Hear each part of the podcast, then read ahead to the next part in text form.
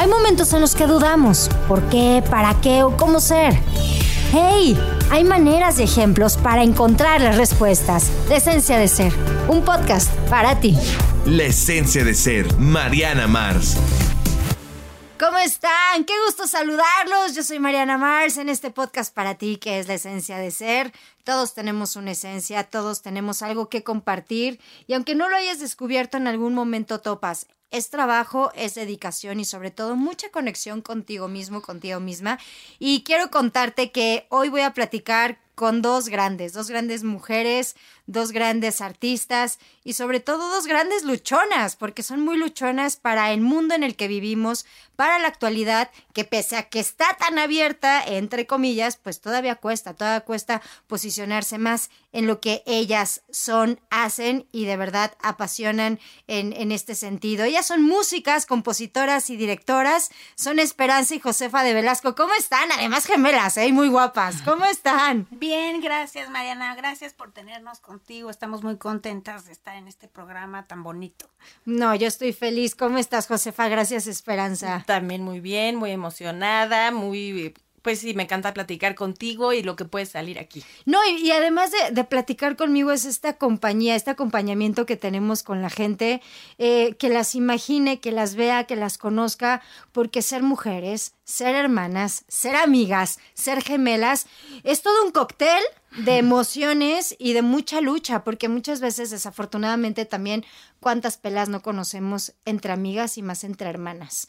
Estamos en una cultura en que desafortunadamente desde chiquitos y más entre mujeres nos ponen a pelear, somos rivales, somos rivales, eh, nos empiezan a comparar con primas, con hermanas, con amigas, entonces te vas haciendo este mindset de ¿A dónde voy? ¿A dónde me dirijo? ¿A mí cómo me toca hacer? ¿Qué tengo que ser? ¿A quién tengo que complacer?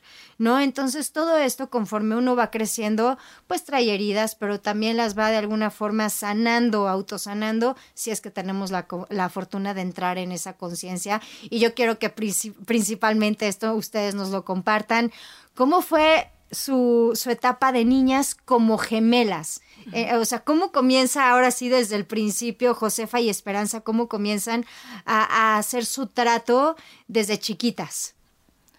Pues desde muy chiquitas éramos inseparables. O sea. ¿Por, por el tema de gemelas? Por el tema de gemelas. Nosotros tenemos, somos seis hermanos. Ah. Mis papás dicen que pues, todo el mundo estaba, ya sabes, aventándose del techo y mi hermana y yo estábamos solitas, este, pues en nuestro rollo, jugando. Entre ella y yo, como que estábamos yo creo que nos costó trabajo desde chicas a como fuimos creciendo a separarnos, ¿no? Cuando entramos en la escuela, pues estábamos juntas y nos veíamos en el recreo para jugar así de que, ¿dónde está mi amiga? ¿No? Este, y pues fue pasando el tiempo y nos fuimos separando porque es como que vas creciendo y de alguna manera buscas tu individualidad, pero como dices, también creces con todo mundo comparándote, ¿no? Si, si Esperanza un día soltaba un chiste, pues ya era la chistosa, pero para toda la vida, ¿no? Ya ella era la chistosa y ya Josefa es la seria. Y es como, pues, no, también, también soy chistosita, nada más que ese día no, pues, no estaba. No, me salió el chiste. No me salió el chiste, ¿no? sí. Entonces sí te va como, también la gente como para entender quién es quién, como que necesitan ir identificando y te van encerrando en, ah, entonces tú eres así. ¿Quién es la buena y quién es la mala? Pues depende del día, ¿no? O sea, sí, claro. Pero, pero sí Depende de cómo me caigas. Ajá. No, no es cierto. Yo, yo creo que ser gemelo como que si, si antes de nacer, yo sí creo que escoges ser gemelo porque vas, es, es un, mientras vas creciendo, es estar en contacto con, sí encontrar esta individualidad, pero con todas estas comparaciones con las que creces, como que tú te tienes que ir como pues no, o sea, yo también soy esto, pues, o sea, como que a veces yo creo que la comparación te puede impulsar a ser mejor, pero al mismo tiempo también te puede llevar a creerte cosas que no son, ¿no? Te puedes como confundir en un concepto. Ajá. Es, es difícil vivir con estas etiquetas, Josefa Esperanza, de la más bonita, la más mala, la más simpática, la más no sé qué. Ay, mira qué bien se vistió esta, mira ella, no, a ella le gusta el rosa, mm, creo que a ella le gusta más el azul. O sea, estas etiquetas, por decir algo que he platicado, he tenido la fortuna de, de platicar con muchos hermanos gemelos, dicen sí, sí te etiquetan. O sea, es inevitable. Es inevitable que te etiqueten, es inevitable que tengas que a fuerzas entrar en un proceso interior, o sea, como de, autoestima, de identidad, este, también van pasando las etapas, ¿no? Yo me acuerdo cuando entramos a la universidad, dije, es mi oportunidad para ser un individuo, ¿no? Mm, porque José todavía no había entrado, se tardó dos semanas porque estábamos resistiéndonos a la idea de ir a la misma escuela otra vez. Ya sabes, yo le dije, haz lo que quieras menos ir conmigo a la escuela. Y entonces al final fuimos a investigar otras escuelas y dijimos, no, la neta, pues esta es la mejor opción. Entonces se metió a la escuela. Y a la misma universidad. A la misma universidad. Sí, claro, porque ahorita que lo mencionas, Esperanza, dices, bueno, de chiquitos, pues ya la, misma escuela primaria, secundaria, todavía prepa, dices, bueno, ya. Pero ya la universidad dices, no, pues ya cada quien para su esquina, ¿no? Ah, exacto. Mira, y, ni siquiera. Pero, pero yo hasta, o sea, deja tú la música, yo hasta busqué ciencias políticas, chef, abogado, o sea, yo también me metí a otras escuelas como para decir, bueno, casi casi Peri ya ganó música, ya lo ganó, porque lo decidió primero. Entonces, Peri es esperanza. ah, sí. Entonces, a ver yo qué busco, a ver, a ver qué hago. Por amor y también por salud, ¿no? Quizás emocional y salud mental, dices, ya, o sea, toda la vida pegaditas. Y pues es que luego, luego te vuelves la gemela, o sea, en el, en el instante ya la gente empieza, ah, ah, ay, ¿quién es? Ay, jiji, no manches, ¿y tú qué eres más gordita o más bonita o más idiota o más, o sea, ya sabes, la gente luego, luego empieza, entonces dices, no podemos platicar como una persona normal, o sea, sí salir de esta cosa de comparación. Sí. Fue muy raro, pero lo bueno de vivir eso fue la decisión de ya no quiero. Oye, vente, vamos a estar juntos. sí, ya, o sea, ya no vamos a luchar contra corriente. No, no y de mejor, repente mejor lo abrazo. No existen gemelas directoras, no existen gemelas compositoras que estén como juntas haciendo algo, entonces, ¿por qué no? Pues seguro somos más fuertes juntas. Claro. cuando tomamos esa decisión fue increíble, pero fue yo creo que fue toda una década de 20 a 30. ¿Cómo lo vivieron? En, resumidas cuentas, ¿cómo lo vivieron, Josefa? O sea, esos 20, esos 30 que a mí me parece de las etapas más canijas de un ser humano, porque estás así como, ¿qué onda, no? O sea, se me hace hasta más difícil que llegar al mundo. Sí. Porque acá ya estás consciente, ya traes etiquetas, prejuicios, conocimientos, ya traes muchas cosas. Es, e, esa etapa de los 20 a los 30, ¿qué? Pues mira, yo personalmente fue una etapa oscura porque de alguna manera empezamos las dos en la música y luego ya por lo que quieras yo decidí salirme de la escuela y empezar a trabajar en un estudio y empezar con maestros particulares a unas clases padrísimas que agradezco muchísimo haber tomado esa decisión. Y yo le decía a Peri, pues oye, está esta, esta clase de dirección, ¿no? Arme un grupo para poder, con un maestro que acabando un concierto fui y le dije, oye, danos clase con un amigo, armamos un grupo, lo que quieras. Y de repente él agarra y dice, voy a hacer una convocatoria para que ustedes se metan a dirigir con esta orquesta y entonces, órale, estos son los días del concurso. Concurso, ganan todos, menos yo. Y entonces Esperanza también se pone así en el concurso a dirigir. Y pues al final soy, soy la hermana. O sea, ¿eran rivales dentro del concurso? Pues sí, porque te ganabas la beca para dirigir. Y entonces la única que no ganó fui yo. De ese grupo, pues. Y entonces mi maestro me dijo, no, tú vente de todos modos, toma las clases, sí, pero todos los conciertos, todos los ensayos, que lo que podías hacer ahí era dirigir la orquesta, que pues nunca tienes una orquesta para dirigir, ¿no? O sea, siempre estás estudiando en tu casa con tus partituras, pero el día de la orquesta, pues ya es otra cosa. Pues yo, mi, todos, es, que fueron como dos, tres años de todos dirigiendo, y yo, pues era mi hermana. Entonces, bravo, bravo, comiéndome todo el ego que me salía, ¿no? Obviamente lo ves luego con perspectiva y dices, bueno, gracias a eso encontré muchas oportunidades, me empecé a mover por otros lados, todo bien. Pero fue una racha difícil, sí, claro, fue un golpe porque era como sentimientos encontrados, ¿no? Ella sí, yo no. Ajá. Y, y la comparación. Entonces, ella es la directora y yo pues era de, sí, yo soy la compositora. Ya.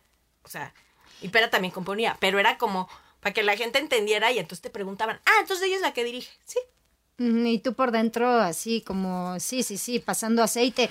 ¿Y se sintieron en algún momento traicionadas? O sea, en alguna toma de decisiones de, creo que yo mejor no voy a entrar a esta escuela, creo que mejor yo decido estudiar esto, creo que... Eh, ¿Sientes que estás traicionando a tu hermana? ¿Sienten que en algunas decisiones traicionas a tu amiga, a tu hermana, a tu gemela? Pues yo, no manches, automáticamente cuando gané el concurso, automático vi que no estaba su nombre y me sentí mal. Claro. O sea, eso sí me llegó a pasar. Entonces, qué feo que tienes una victoria y al mismo tiempo es tu derrota, ¿no? Es como de, ¡Ah! madre, ¿ahora qué, qué le voy a decir? No sé si ya lo vio. Ay, no, Dios mío, ¿qué vamos a hacer? ¿Y cómo lo hablaban? Porque aquí debe de haber una comunicación tremenda, ¿no? Donde el ego, el orgullo, la rivalidad, la competencia. Pues en ese momento no hablábamos tanto, fue como mucho yo así de híjole, y ella así como de felicidades, pero las dos teníamos este, este dulce amargo un poquito. Pero siento que, que, que lo que preguntas de que si alguna vez nos traicionamos, creo que a nosotros nunca nos, nunca nos traicionamos por darle gusto a la otra. Mm. Como que era como un, va a ser un trago amargo para ella, pero no voy a pasar sobre mí. Siento que lo bonito de nuestra relación es que nunca ha pasado eso y de alguna manera nos hemos entendido como, si ella se siente mal es porque yo creo que entendió perfectamente cómo me iba a sentir yo al no ganar ese concurso pero. Que a pues, principio tú buscaste. Sí, exacto. A ti te lo ofrecen primero y lo termina ganando tu hermana gemela. Y nunca, y ya sabes que las convocatorias son, pues, no, o sea, tú tienes que entender que no es que tú seas mala, sino capaz algún juez, por lo que sea. Yo, yo pensaba, pues, ¿por qué le van a dar a dos hermanas la beca que hay de todo México para ocho personas? ¿No? O sea, también te haces muchas ideas y nunca sabes, pero tienes que pasar ese momento de pues no es que yo sea mala, no es que lo haya hecho mal, es que pues ya se decidió por unos jueces y quién sabe cuál fue el criterio. Pero cuando tienes 20 años, que estás como probándote a ti misma en que eres buena, en que eres mala, estás aprendiendo, pero al mismo tiempo estás pues confrontándote con retos así de grandes de pararte internos y externos, Internos y externos. En que ahorita, así a toda la gente que nos está escuchando, ¿qué dicen a nombre de todos los gemelos del mundo? Ay, pues que felicidades, que lo aprovechen, que somos únicos, que ahora sí que amen a su hermano como nada en el mundo porque no sabemos cuánto nos va a durar y agradecer ese espejo que nos enseña todos los días, ¿no? Eso es lo que lo que tenemos en realidad, ¿no? Y muchos dicen, por ejemplo, que una pareja es un espejo que te enseña a diario. Pues nosotros tenemos un espejo desde que se empezó a dividir el óvulo, o sea, yo lo que digo es, estamos viviendo todo el tiempo con esta comparación, todo el tiempo con una maestra, o sea, desde que nacemos. Entonces yo lo agradezco y que sigamos agradeciéndolo porque es una oportunidad única. ¿Y qué nos dicen a nosotros que los vemos como gemelos? Así esas preguntas estúpidas y absurdas que dicen, no, por favor, o sea, es que, no, esta pregunta de, ¿y si son gemelos? Pues no, no nos estás viendo, si son gemelas. Eh, ¿qué, ¿Qué nos dicen también a todas estas personas que no tenemos gemelos, que no tenemos esta fortuna de tener un gemelo o una gemela? Pues primero o sea, viendo a gemelos, siempre cada persona tiene una esencia, tiene su manera de ser y suena, suena muy cursi, pero aunque parece que somos iguales, somos diferentes y, y pues, por ejemplo, nuestras amigas que son muy cercanas a nosotras, yo no siento que me confunden saben perfectamente quién es quién, saben, o sea, como... ¿Son las mismas amigas? Sí, tenemos las mismas amigas. Ok. Entonces, las personas cercanas a nosotros como que saben muy bien quién es quién y ya no hay una confusión, pero de alguna manera yo entiendo que existe un como... Yo pongo un ejemplo siempre de, bueno, hay que saber la diferencia entre un chino y un japonés, ¿no? Se parecen, pero son diferentes. Sí, sí, sí. Nada más hay que ver quién es quién, ¿no? Sí, sí, sí. Y este, y pues siento que lo que vivimos los gemelos lo, lo vivimos más intensamente, esta comparación, esta maestra, es como lo que dice Esperanza, de un espejo en una relación, lo vivimos muy intensamente, pero creo que es algo que vivimos todos. ¿Cuál es el trato con sus papás? ¿Cómo fue? ¿Cómo fue el trato con sus papás y con sus hermanos? Ay, pues yo siempre me sentí especial, la verdad. Yo siento que era como que vivíamos como que en un lugar muy bonito de que, ay, las gemelas, éramos muy consentidas, la verdad.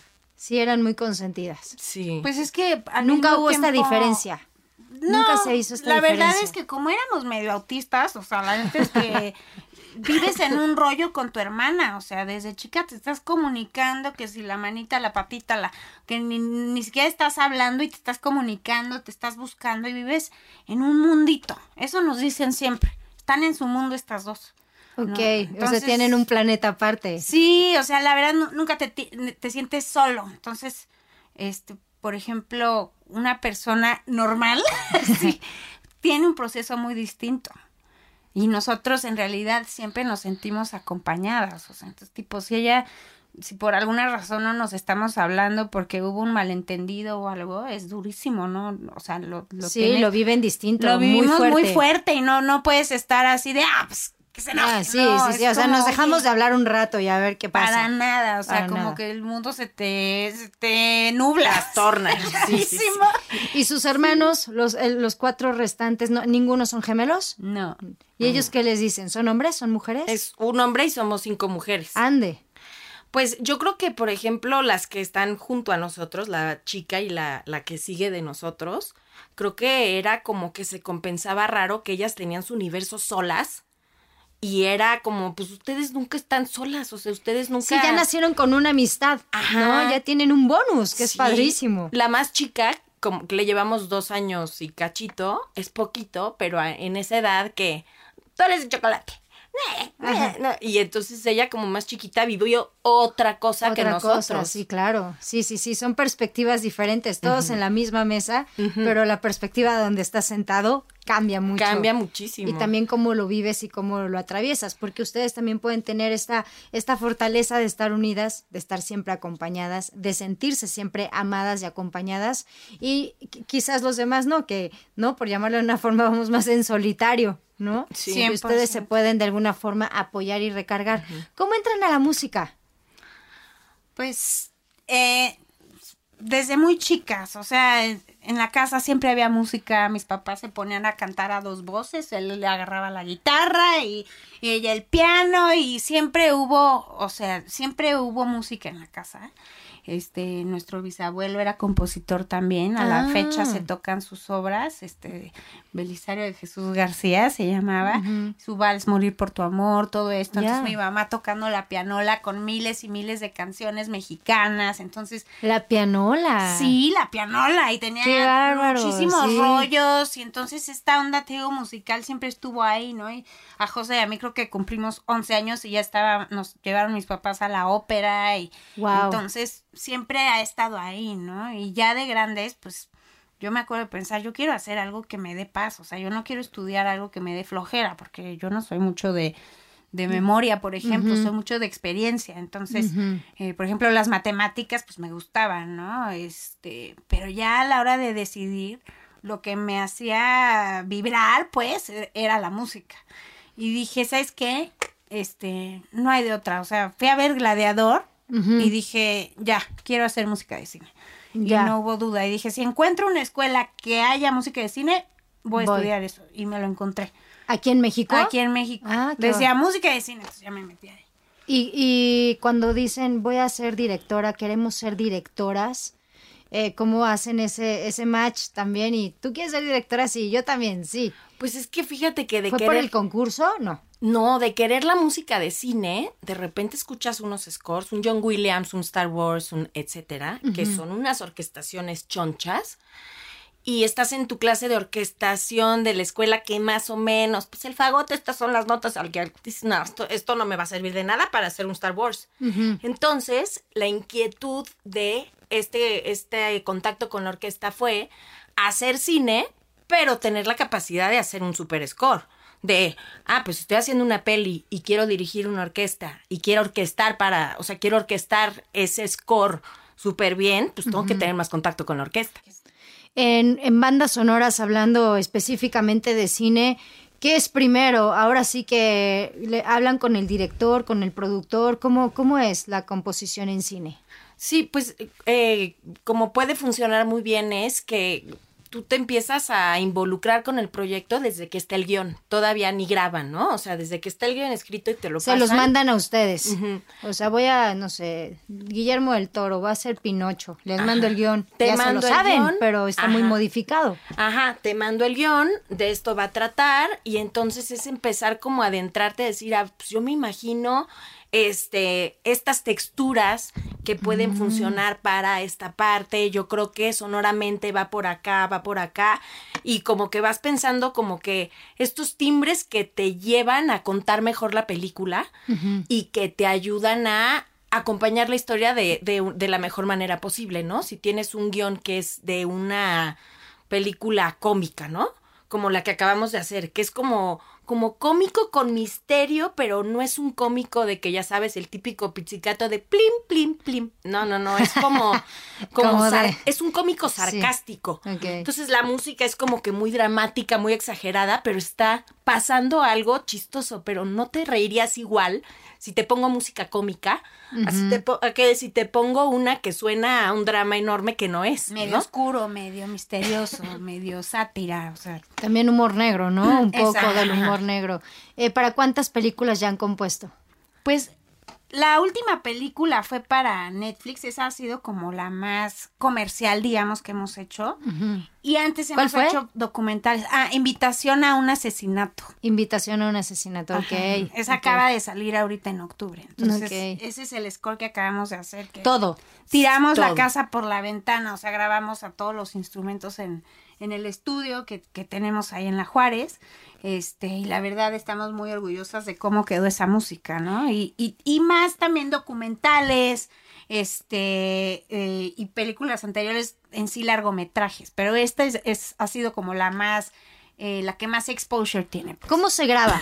¿Cómo se graba una orquesta? ¿Cómo se graba un score? ¿Cómo es, es instrumento por instrumento? ¿Ya después lo fusionan? ¿Es todos juntos? ¿Cómo es? Pues, por ejemplo, ahorita la tecnología te permite tú empezar a emular todos los instrumentos que quieras, ¿no? Entonces tú tienes tus librerías de tus metales, tus maderas, tus cuerdas, tus sintetizadores, tus percusiones, o sea, y esta, Esperanza y yo somos unas atascadas, entonces cada vez tenemos más librerías para sonar lo mejor posible. Y ya que tienes todo esto programado y que ya lo orquestaste, ya lo mezclaste dentro de estas librerías, por ejemplo, si fuera una, una, una partitura orquestal, pues de, a partir de ahí decimos, bueno, cuál es el presupuesto de, producción, sí, ¿verdad? De, cuánto y de a cómo. De cuánto y de a cómo. Y, por ejemplo, nunca ponemos cosas que no nos gusta cómo suene y que digamos, ay, luego se graba. No, o sea, hay que sonar muy bien y ver después qué puedes grabar. Por ejemplo, en este score nos atascamos y grabamos todo. O sea, grabamos cuerdas, grabamos maderas, pero por ejemplo, no era una orquesta completa pusimos, elegimos algunos elementos de la orquesta y dijimos, este es el elemento principal. Esperanza se echó un clarinete bajo, haciendo unas notas así de ¡pam! sonaba un claxon así padrísimo, y ese lo grabamos y le dio un sello muy característico al score, ¿no? Mm, ok, ok. Entonces eso lo grabamos y hubieron cosas que pues el timbal, pues ya es de librería, mezclalo bien, con permiso, ¿no? O sea, hay cosas que no se grabaron, pero cosas que sí Oye, a ver, Josefa, pero me estás diciendo entonces que hoy pueden desaparecer los músicos con estas librerías o no? Pues la verdad. Nosotros no lo, no lo propondríamos nunca porque sí acaba siendo otra esencia cuando alguien lo interpreta y cuando alguien que lleva tocando ese instrumento tanto tiempo tiene esta interpretación tan bonita, nunca va a ser lo mismo, para nada. O sea, puede sonar, pero yo hoy es una serie y Ay, Spitfire, ¿no? Es, esta librería, ya te la sabes. Ah, pero la verdad es que suena muy bien. Pero nunca va a ser lo mismo la interpretación de acá que la interpretación de alguien que le puede dar todo un rollo. Entonces, amigos músicos, nunca voy a decir que sí. Qué inteligencia artificial ni que nada. No, o sea. No hay nada que te supla. Es como una voz, ¿no? Al final. Exacto. ¿No? Porque una voz lleva intención, lleva emoción, ¿no? Ahora que, que está muy de moda de reemplazo la voz, es que no, no es lo mismo, o sea, no es el mismo extracto, porque puede sonar, pero no se escucha igual. pero depende del score, depende del mundo sonoro que creaste. O sea, tenemos otra, otra peli que hicimos que es un poquito más inmersiva. Y metimos mucho eh, sintetizadores y librerías más como electrónico, muy locochón. Así como Tron. Ajá. Y lo único que grabamos fue la voz. Mm, Entonces, en el momento clímax de este docu, de repente tienes este mundo sonoro todo el tiempo ahí como que agarrándote de algún lado. Y ya al final se deja ir una voz hermosa de René Moy, una amiga nuestra, una cantante, y te quieres morir. ¿Han llorado? ¿Han llorado componiendo? Sí, de hecho. Dirigiendo. Dirigiendo. Dirigiendo. Ahí en la orquesta te puedes poner a llorar. Totalmente. 100%. Dirigiendo. Y yo el otro día que escuché mi obra con otra directora que me dijo: Esperanza, quiero tocar esta obra tuya que no se tocaba desde el estreno. Por estas ideas que dices que se te meten. Alguien me dijo: Híjole, te faltó esto. Y dije: Pues es una cochinada mi obra. No la volví a tocar. Y una maestra, eh, Gina Enríquez, que de hecho ella fue la primera fundadora de Orquesta de Mujeres en México, es una persona increíble, me dijo, Esperanza, quiero tocar tu obra. Y la tocó y lloré toda la obra. O sea, no lo había escuchado en 10 años y como que escuché a la Esperanza de hace 10 años y me conmovió muchísimo. Yo siempre eh, cuando, cuando he ido a, estos conciertos maravillosos, eh, claro que impone el director de orquesta, impone muchísimo la directora de orquesta también en su caso. Eh, ¿Qué piensan antes de entrar? ¿Van concentradas? ¿Qué escuchan del público? Que aunque hay un silencio absoluto, ustedes de alguna forma pues, nos están dando la espalda, ¿no? Porque están dirigiendo a la orquesta. ¿Qué piensan antes de entrar? A mí me gusta mucho ese momento. ¿Se echan un rezo? ¿Hay algún ritual? 100%. Antes tienes que, que estar contigo 100%. Desde muy temprano, o sea, desde que te levantas, haz de cuenta. Bueno, cada quien tiene una rutina muy personal. Yo lo que hago es que no vuelvo a abrir la partitura el mismo día. Ah, ok, hasta que ya vas a dirigir. Yo el día anterior estudié y los meses anteriores estudié hasta el cansancio. Y el mero día del concierto me dedico a concentrarme. Entonces, por ejemplo, me levanto, medito, le sonrío a la vida, gracias, etcétera, como que me trato de poner en un lugar. En equilibrio, ¿no? En sí, equilibrio. la neta, sí. Para, porque de alguna manera me posiciono en el momento de los nervios para sentir el nervio antes, no en el momento. Ah, eso es muy bien, o sea, te adelantas, digamos, a lo que sería, eh, entendiéndolo de una forma como negativo, ¿no? O sea, los nervios, que no te vayan a ganar. A bloquear, por ejemplo. A bloquear. Para que yo pueda conectar con la música. Entonces, cuando ya llego a, antes del concierto, estoy mucho conmigo, estoy sintiendo estos nervios, pero ya desde un modo que los vengo cocinando desde la mañana, desde tempranito. Y ya en el momento del podium, creo que es mi momento favorito, y perdón, pero lo tenía que compartir antes de empezar. O sea, sales, sonríes, saludas al público, mucha sonrisa, mucha postura, porque los músicos tienen que sentir que llegas segura, no, no pueden sentir que estás muriéndote de los eres, eres jerárquicamente eres lo más importante dentro de esa orquesta. No, para nada, para nada, eres una pieza. No funciona sin una pieza. Es como si me dijeras que en el barco solo funciona porque hay un volante. Le quitas el volante, ¿no? O quítale todo el barco y tienes un volante que no sirve para nada. O sea, eres una pieza importante, pero no eres básica. O sea, más bien no sirves de nada sin el barco completo. ¿Qué ven los músicos en ti? Porque es ¿qué es llevar la batuta? Pues la verdad espero que vean a alguien que puede lograr que las partículas invisibles se muevan de una manera como para que ellos estén libres de tocar lo mejor posible. Pero si te siguen o siguen las partituras. ¿Qué hace un director de orquesta? Vaya, la, la, pregunta puede sonar absurda, pero sí que hace. Es la mejor pregunta. Un mal director o directora no te siguen. Intentan tapar la visión periférica con lo que sea mm. para no verte porque lo haces muy mal y entonces ellos se pueden tratar de conectar sin ti. Pero si eres un buen director o directora y logras conectar, entonces se vuelve una gozada. Sí te siguen, pero no en una cuestión de que sin ti no son nadie. Al contrario, en una cuestión de libertad, en donde ellos deciden conectar contigo y la música entonces es como un todo que puede llegar al público. ¿Qué estás dirigiendo en ese momento? Entiendo los instrumentos, la música. ¿Qué diriges? Cuando, cuando tienen estos movimientos con la batuta, ¿qué se dirige? Depende mucho el momento musical. O sea, por ejemplo, a veces los músicos nada más necesitan el impulso para empezar a tocar y, estás a bases de impulsos y de señas al final. Pero traes la música muy clara en la cabeza y como adentro en el ser, como para que también tu cuerpo exprese cosas que son irrepetibles, sino que pasan en ese momento y puedes dar un impulso para que ellos sean precisos y no les quites, porque también si das de más estorbas. No, ya. Es, como una, pero lo que sí es que dirigir es con horas de vuelo, o sea, necesitas practicarlo y lo malo de nuestra profesión de dirigir es que solo se puede con la orquesta.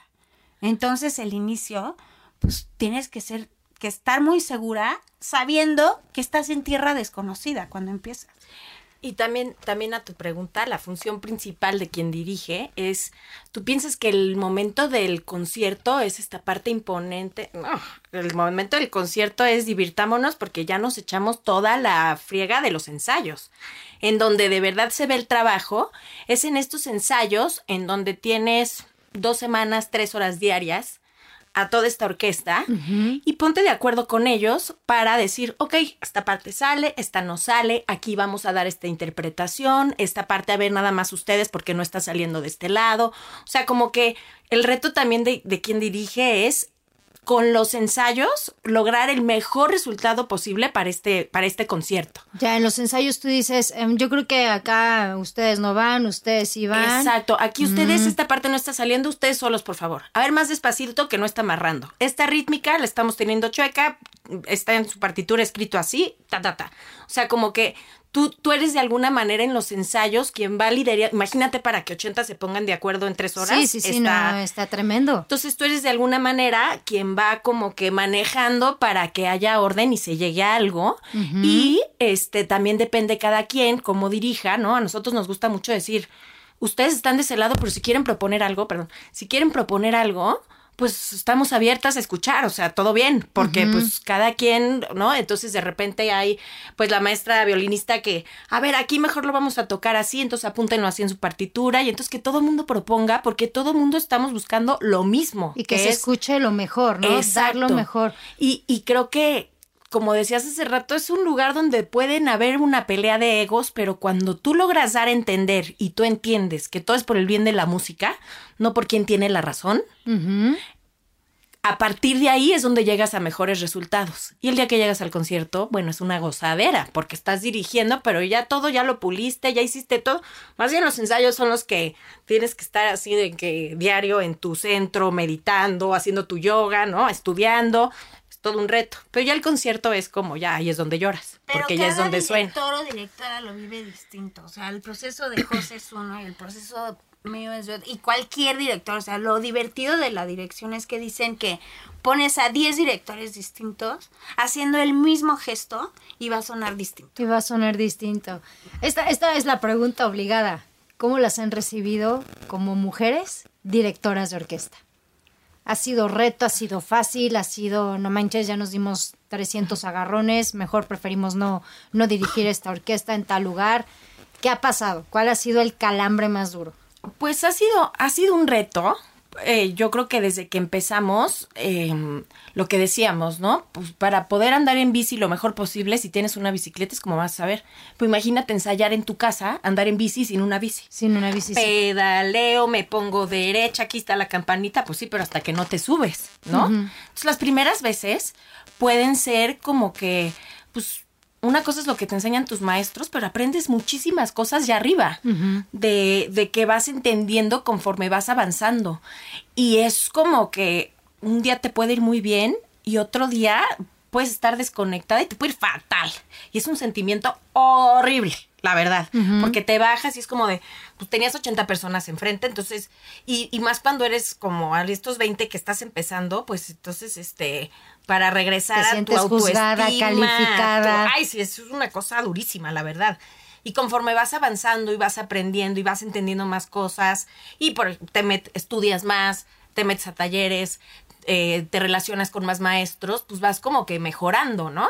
Entonces, cuando en, en, mi, en mi experiencia, cuando llegas a un punto en donde se nivela este aprendizaje con esta experiencia y conectas con disfrutarlo, es una gozada. Pero para llegar ahí, pues hubieron, este, fue, fue un camino rudo, ¿sabes? O sea, fue... ¿Como mujer? Pues yo creo que como yo la verdad es que has sentido, han sentido esta parte como somos mujeres, ah, tenemos otro tipo de credibilidad, otro tipo de fortaleza. Por, ejemplo, cuando estábamos en un taller que un amigo es, ya sabes, así, es guapo, alto, traía su chaleco y nada más se paraba y su vibra era diferente. Y yo, mido un metro menos, ¿no? O sea, como que, como que no, capaz no doy la misma vibra que él y entonces no impones igual no impongo igual entonces tengo que compensar con otras cosas y eso lo vas entendiendo pero en mi experiencia como que nunca lo sentí por ser mujer casi casi lo vería más si fuera yo más alta sería diferente sabes o sea entonces yo no lo como no, no lo relacioné con ser mujer. Eh, capaz si algunos sí juzgaban o les daba más flojera porque tenían menos credibilidad, pero nunca lo leí yo por eso. ¿Sabes? O sea, nunca me relacioné con eso porque de alguna manera mi inseguridad conmigo no es por ser mujer. La verdad, ¿no? O sea, no me causa inseguridad ser mujer. La sociedad en la que vivimos es difícil en cuanto a eso pero a mí no me causó inseguridad, me causaba, pues no estudié tan bien, este, esta obra es más, este, retadora, es, ¿sabes? Pero, pero, no sé, el ser mujer como que no me conecté con, híjole, soy mujer, para nada. Con este, con este trabajo, con este rubro de ser directora de orquesta, va a ser más difícil. Pues, pues no, o sea, es, dirección de orquesta, me metí algo súper difícil, pero siempre me sentí súper capaz. Ya, ¿no? ya estando, ya estando ahí, ya es el gran paso, creo que eso es lo más complicado. Y, y, viéndolo fuera de la, de la esfera musical, ¿creen que todavía nos cuesta mucho aceptar a una directora de orquesta como público mexicano? Mira, la ventaja de la música. Pues es así, ay, es directora de orquesta. Ah, la música la música habla por sí sola.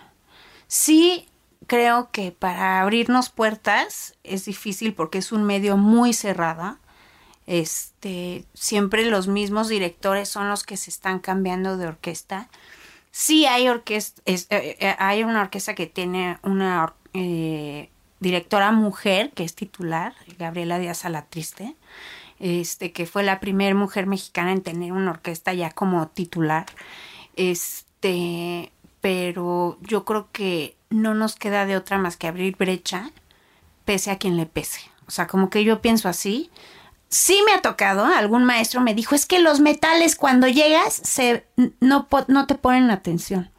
Un, un maestro de Estados Unidos que conseguimos que viniera a ayudarnos con una orquesta, ¿no?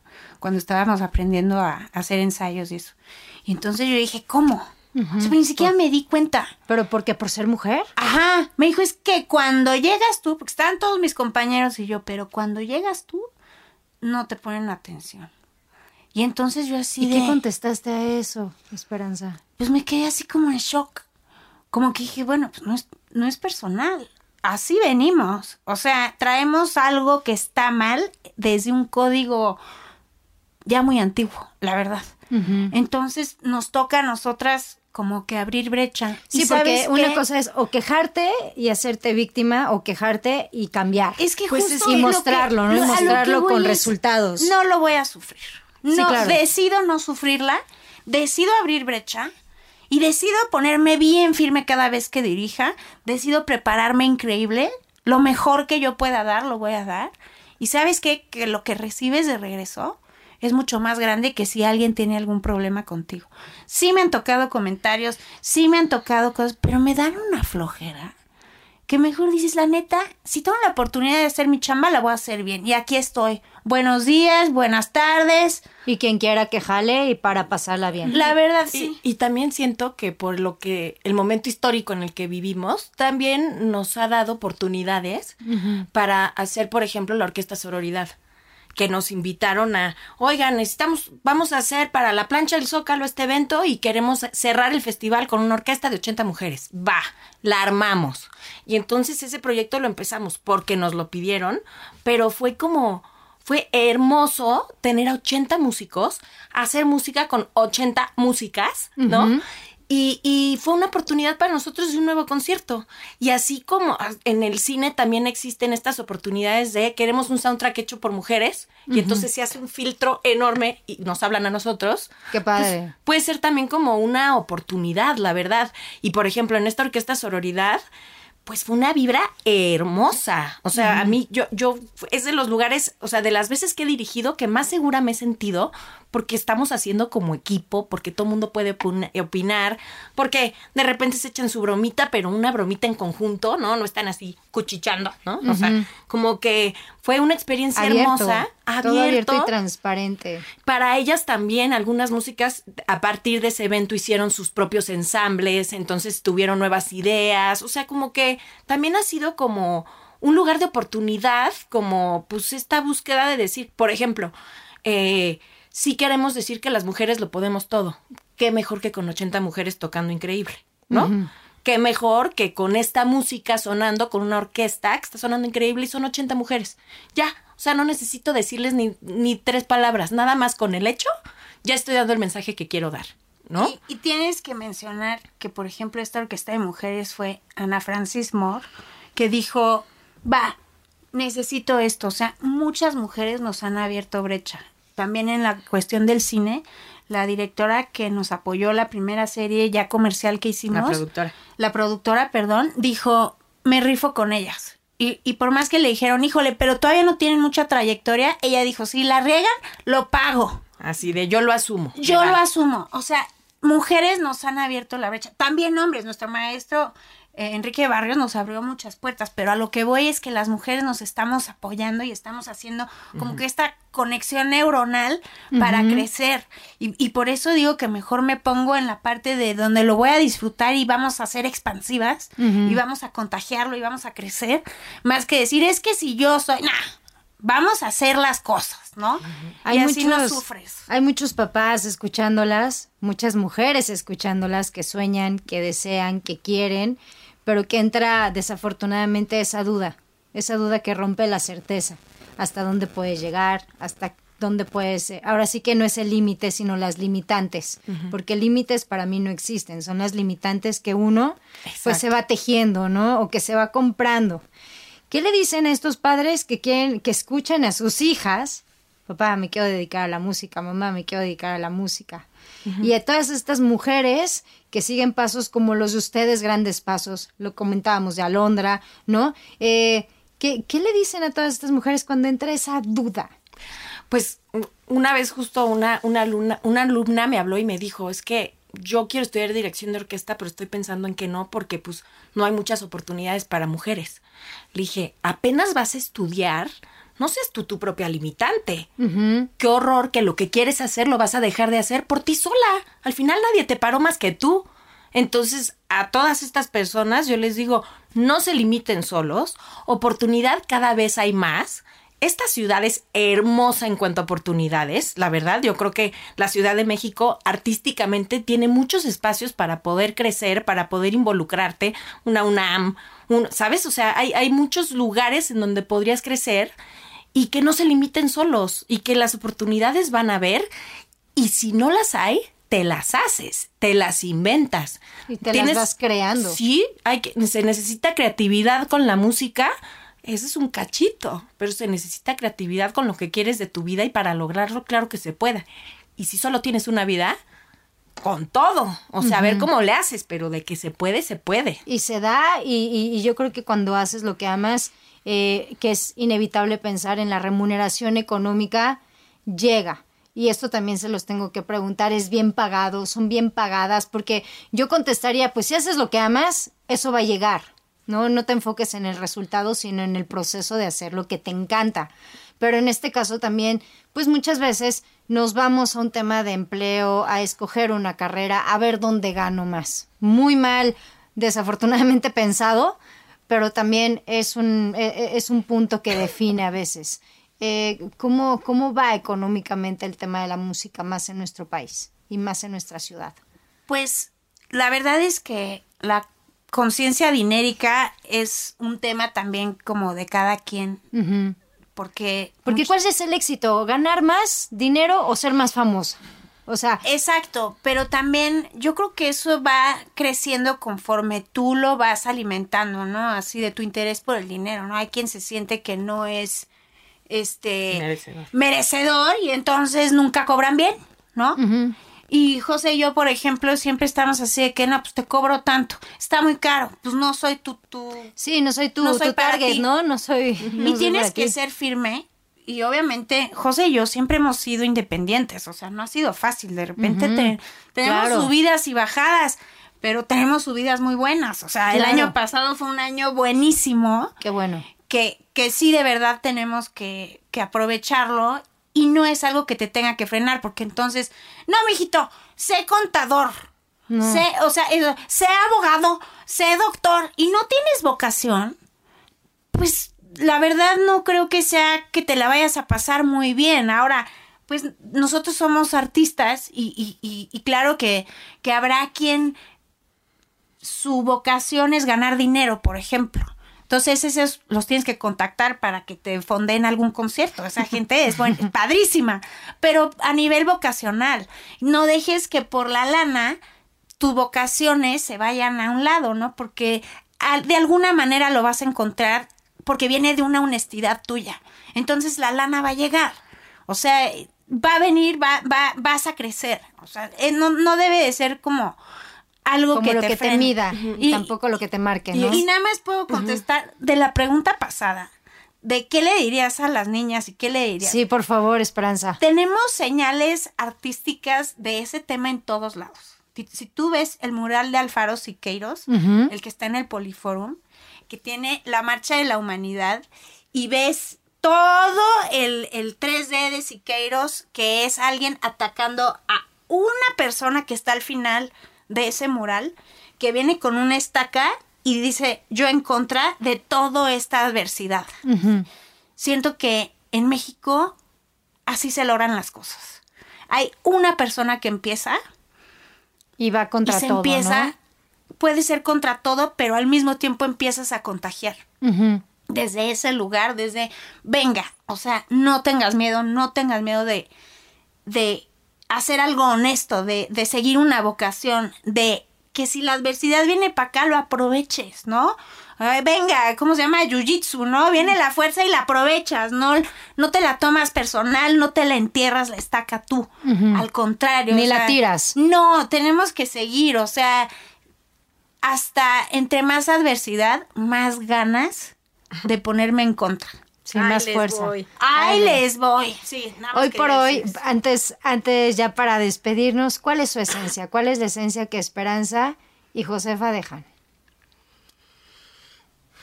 ¿Cuál es la esencia hoy por hoy? Después de lo que han recorrido, después de lo que han luchado, después de lo que han también eh, tenido que pasar, ¿no? Y pasar me refiero a tragar, ¿no? Y decir, aquí sigo y me mantengo en pie.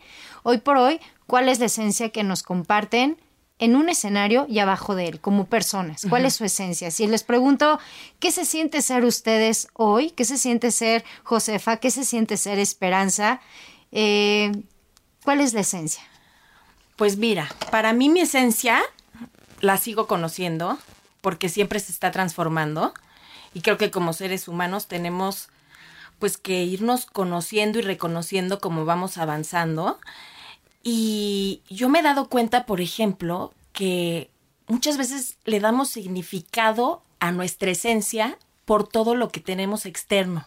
Quiénes son mis relaciones, qué, a qué me dedico, todo eso, según nosotros, esa es nuestra esencia. Pero cuando lo empiezas a saber al revés, como decir, esta Josefa, que hoy, por ejemplo, es más egoísta, hoy, Hoy esta Josefa es, tiene un poco más de ambición. Hoy esta Josefa no quiere hacer nada, ¿no? Pero esa esencia, ese quién eres tú, eso que se va transformando, eso que vas aceptando, eso que vas viendo tú de quién eres, quitándote todo lo que te dijeron que eras. Tantas capas. Tantas capas, se puede acompañar de algo hermoso como la música. Pero yo no soy esa música. Yo no soy esa música que hago soy privilegiada porque soy feliz haciendo música, me llena y me hace mi vida más feliz. Yo, por ejemplo, de mi esencia, pues sí, nací con otro óvulo y somos dos. Y entonces, esa que es parte de mi esencia y que de alguna manera he logrado, pues aceptarla y hacerla todavía más parte de mi vida, me hace muy feliz. Pero sigo siendo yo. Sigo siendo yo, Josefa, pero esa esencia es, soy gemela. Así como hay quien no es gemelo, yo soy gemela. También es parte de tu esencia. Es parte de mi esencia. Y decido vivir mi vida con esta señorita que me cae muy bien, ¿no? y, y, y, que, y que de alguna manera sé que soy más fuerte con ella porque pues también a los retos que me pongo, pues soy más feliz con otra, a sola, ¿sabes? Sí. Pero sí no nos demos el significado de nuestra esencia y de quienes somos porque estos logros, porque yo ya llegué a esto, porque al final si eso es lo que nos dé ese significado, pues entonces nunca, ¿dónde va a estar esa felicidad, no? Y pues un poco esa felicidad, para mí es más difícil decir, a ver, siéntate, léete un librito, tómate un tecito, relájate. Y si estoy feliz ahí, estoy bien conmigo. Ahí es. Esperanza para ti. Pues si lo intento sintetizar, sería innovar, sería honestidad, ambición, no lo voy a negar, y unidad. ¿Se ven la una sin la otra? No, eso hay que también trabajarlo. ya sería, ya vendrá. Sería, en alguna próxima etapa que tendremos que trabajar en, en eso ya cuando nos tengamos que separar, ¿no? En la vida, pero mientras tanto, eh, mientras tanto estamos viviendo este momento que está siendo padrísimo porque ya tenemos un bagaje de experiencias que nos permiten ser nosotros, ¿no? Pero a mí me da miedito. Sí. 100%. O sea, lo que venga me da miedito. Pero, pues sé que es parte de esta vida y que se va a tener que trabajar y desde ahorita. Y una de la otra también son esencia. Exacto. Y eso es de alguna forma un desprendimiento que, que, que eh, costará, pero será también con mucho amor en el momento que llegue. Y de verdad ha sido un placer platicar con ustedes, quedarnos con este extracto, porque no solo es ser compositoras, grandes directoras, grandes músicas, sino que el compartir este pequeñito trozo de su vida como gemelas, como esa lucha y como mujeres. De verdad, qué privilegio poderlas conocer. ¿Dónde las podemos encontrar? Eh, ¿Dónde las podemos escuchar? Pues estamos en, en nuestras redes como Josefa y Esperanza. Arroba Josefa y Arroba Josefa y Esperanza. Ok. Y ahí el estudio también lo pueden buscar como Fonobox. Fonobox. que es también donde hacemos espectáculos y todo el rollo. Este, este podcast, aunque es atemporal, nosotros ahorita pues les comento que vienen épocas decembrinas, vienen fechas decembrinas. ¿Van a dar algún concierto decembrino? ¿Están eh, planeando algo? Pues tenemos un concierto con nuestra banda. Okay. Tenemos una banda de funk, esa es otra vertiente, se llama I'm Johnny, pero, pero más que nada estamos en nuestras casas componiendo, porque se viene buena la parte de scores, películas, series, entonces más que en vivo estamos en la composición. Ok. Ahorita dirigir orquesta solamente para películas. para nuestras grabaciones. Sí, seguramente en marzo tendremos mucha chamba de, de orquestas, porque es cuando nos contratan. Y este, pero el año que entra vamos a estar en la Orquesta Mesoamericana de Mujeres, que nos vamos a ir de gira a cuatro países. Eh, ¿Qué fregón? ¿Por dónde van a andar?